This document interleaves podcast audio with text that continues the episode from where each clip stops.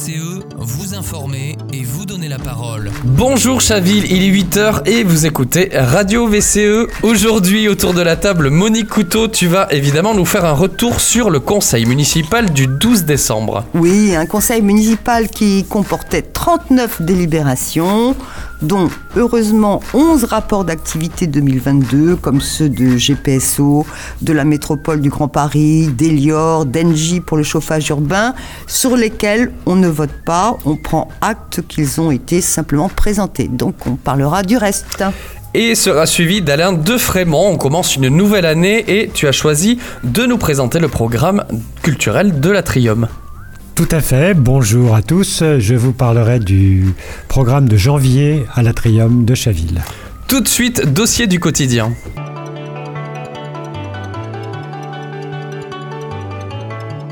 Dossier du quotidien avec Monique Couteau. Alors comme souvent, Vivant Chaville avait posé des questions orales. Lesquelles, Monique? Alors oui, euh, deux seulement cette fois-ci, hein, vu le nombre de délibérations à l'ordre du jour. La première faisait suite à une question que nous avions posée en septembre concernant le Chavilbus. Euh, nous avons donc demandé quels étaient les résultats de l'enquête de GPSO.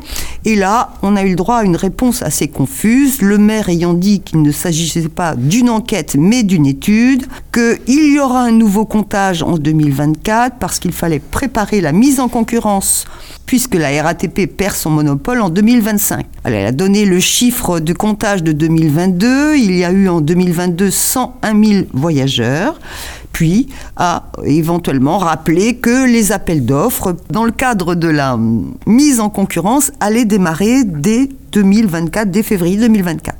Alors concrètement, que s'est-il passé pour le Chavilbus un nouvel arrêt a été installé rue Guéminot et les horaires du matin sur le parcours vers le collège entre 7h et 10h sont avancés de 5 minutes pour éviter les retards nombreux pour les collégiens.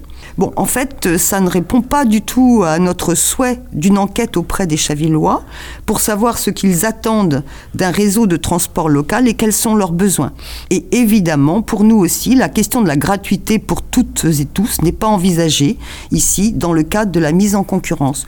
Donc c'est un sujet sur lequel on aura l'occasion de revenir. L'autre question, était y a-t-il eu de nouvelles analyses du terrain sur le site de la future cuisine centrale? Si oui, quels en sont les résultats?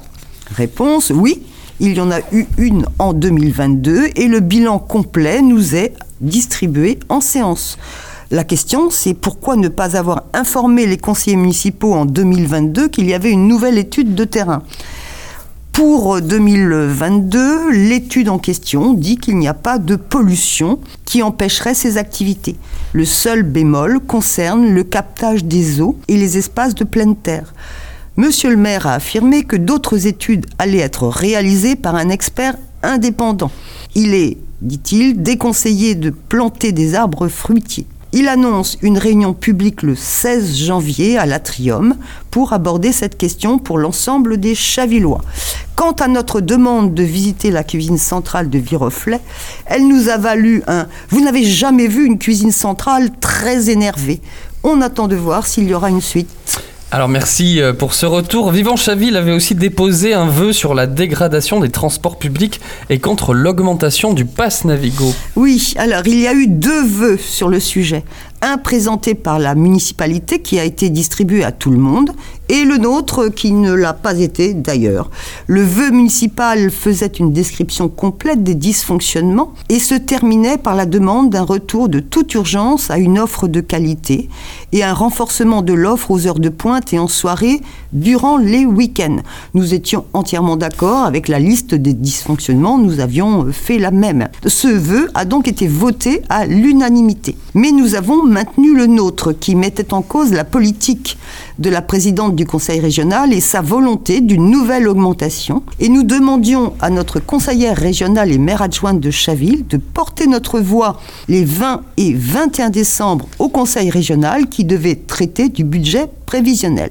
Et là, évidemment, le maire a dit qu'il voterait contre Pas question de mettre en cause Valérie Pécresse et de mandater notre conseillère régionale. Résultat du vote, 7 pour, notre vœu, 5 abstentions et tous les autres contre. Il fallait surtout ne pas pointer les responsabilités politiques et ne pas ébranler la solidarité des droites de tout poil. Nos questions et notre vœu avaient mis de l'ambiance et passablement énervé notre maire.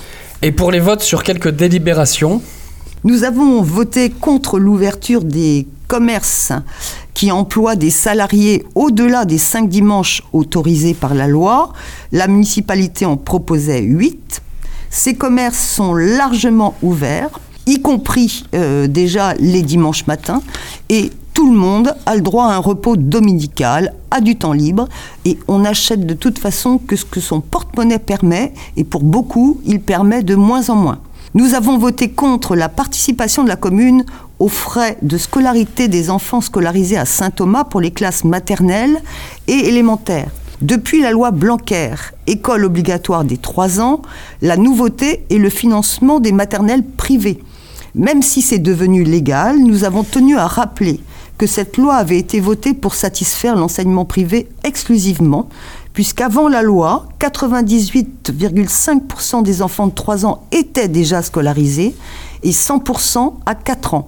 C'est donc la concurrence avec le public que cette loi a conforté et les résultats sont ensuite des fermetures de classes en école élémentaire publique comme on l'a vu encore cette année.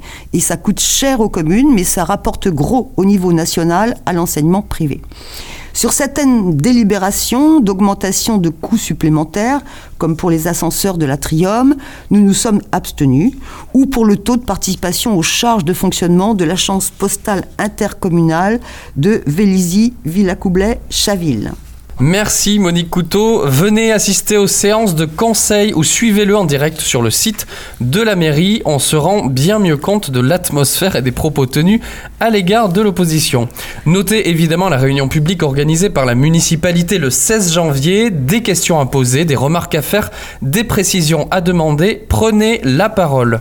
Tout de suite, la chronique d'Alain de Frémont.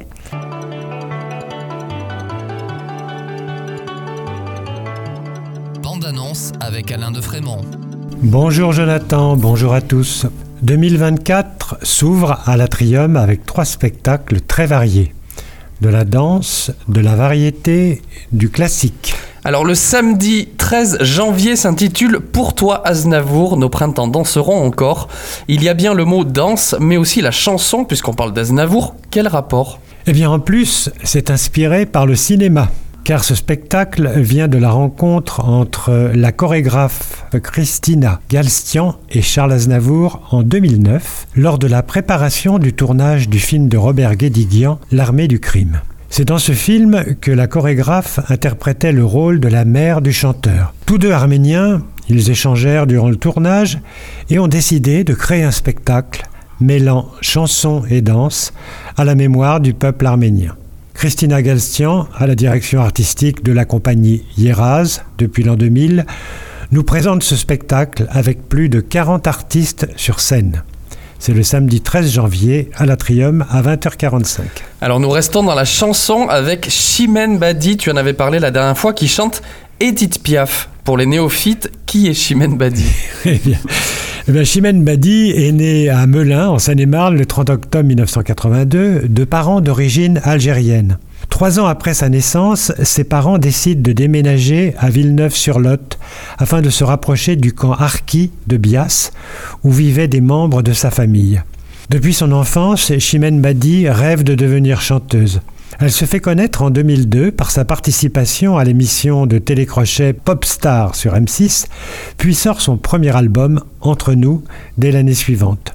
Début 2023, elle publie l'album Chimène chante Piaf, où elle reprend les principaux titres de l'icône Edith Piaf. C'est le vendredi 19 janvier à 20h45 à l'Atrium. Et enfin, tu parlais de classique. Et oui, et du Corneille, rien que ça. Réputé surtout pour ses tragédies, Corneille a signé plusieurs comédies comme Le Menteur, mise en scène par Marion Bierry à l'Atrium le vendredi 26 janvier à 20h45. En voilà l'histoire. Doran, jeune provincial, vient de débarquer à Paris. Pour s'attirer les faveurs des femmes, il s'invente des exploits militaires et pour éblouir un camarade, il lui fait le récit de folles agapes imaginaires, lui raconte qu'il a échappé à un mariage forcé, etc. S'en suivent une série de quiproquos, de revirements, de coups de chance. C'est une comédie légère, très actuelle, et c'est le 26 janvier à 20h45 à l'Atrium. C'est noté, merci beaucoup Alain de Frémont. C'est la fin de cette émission. On se retrouve évidemment lundi prochain. C'était Jonathan de Nuit sur Radio VCE.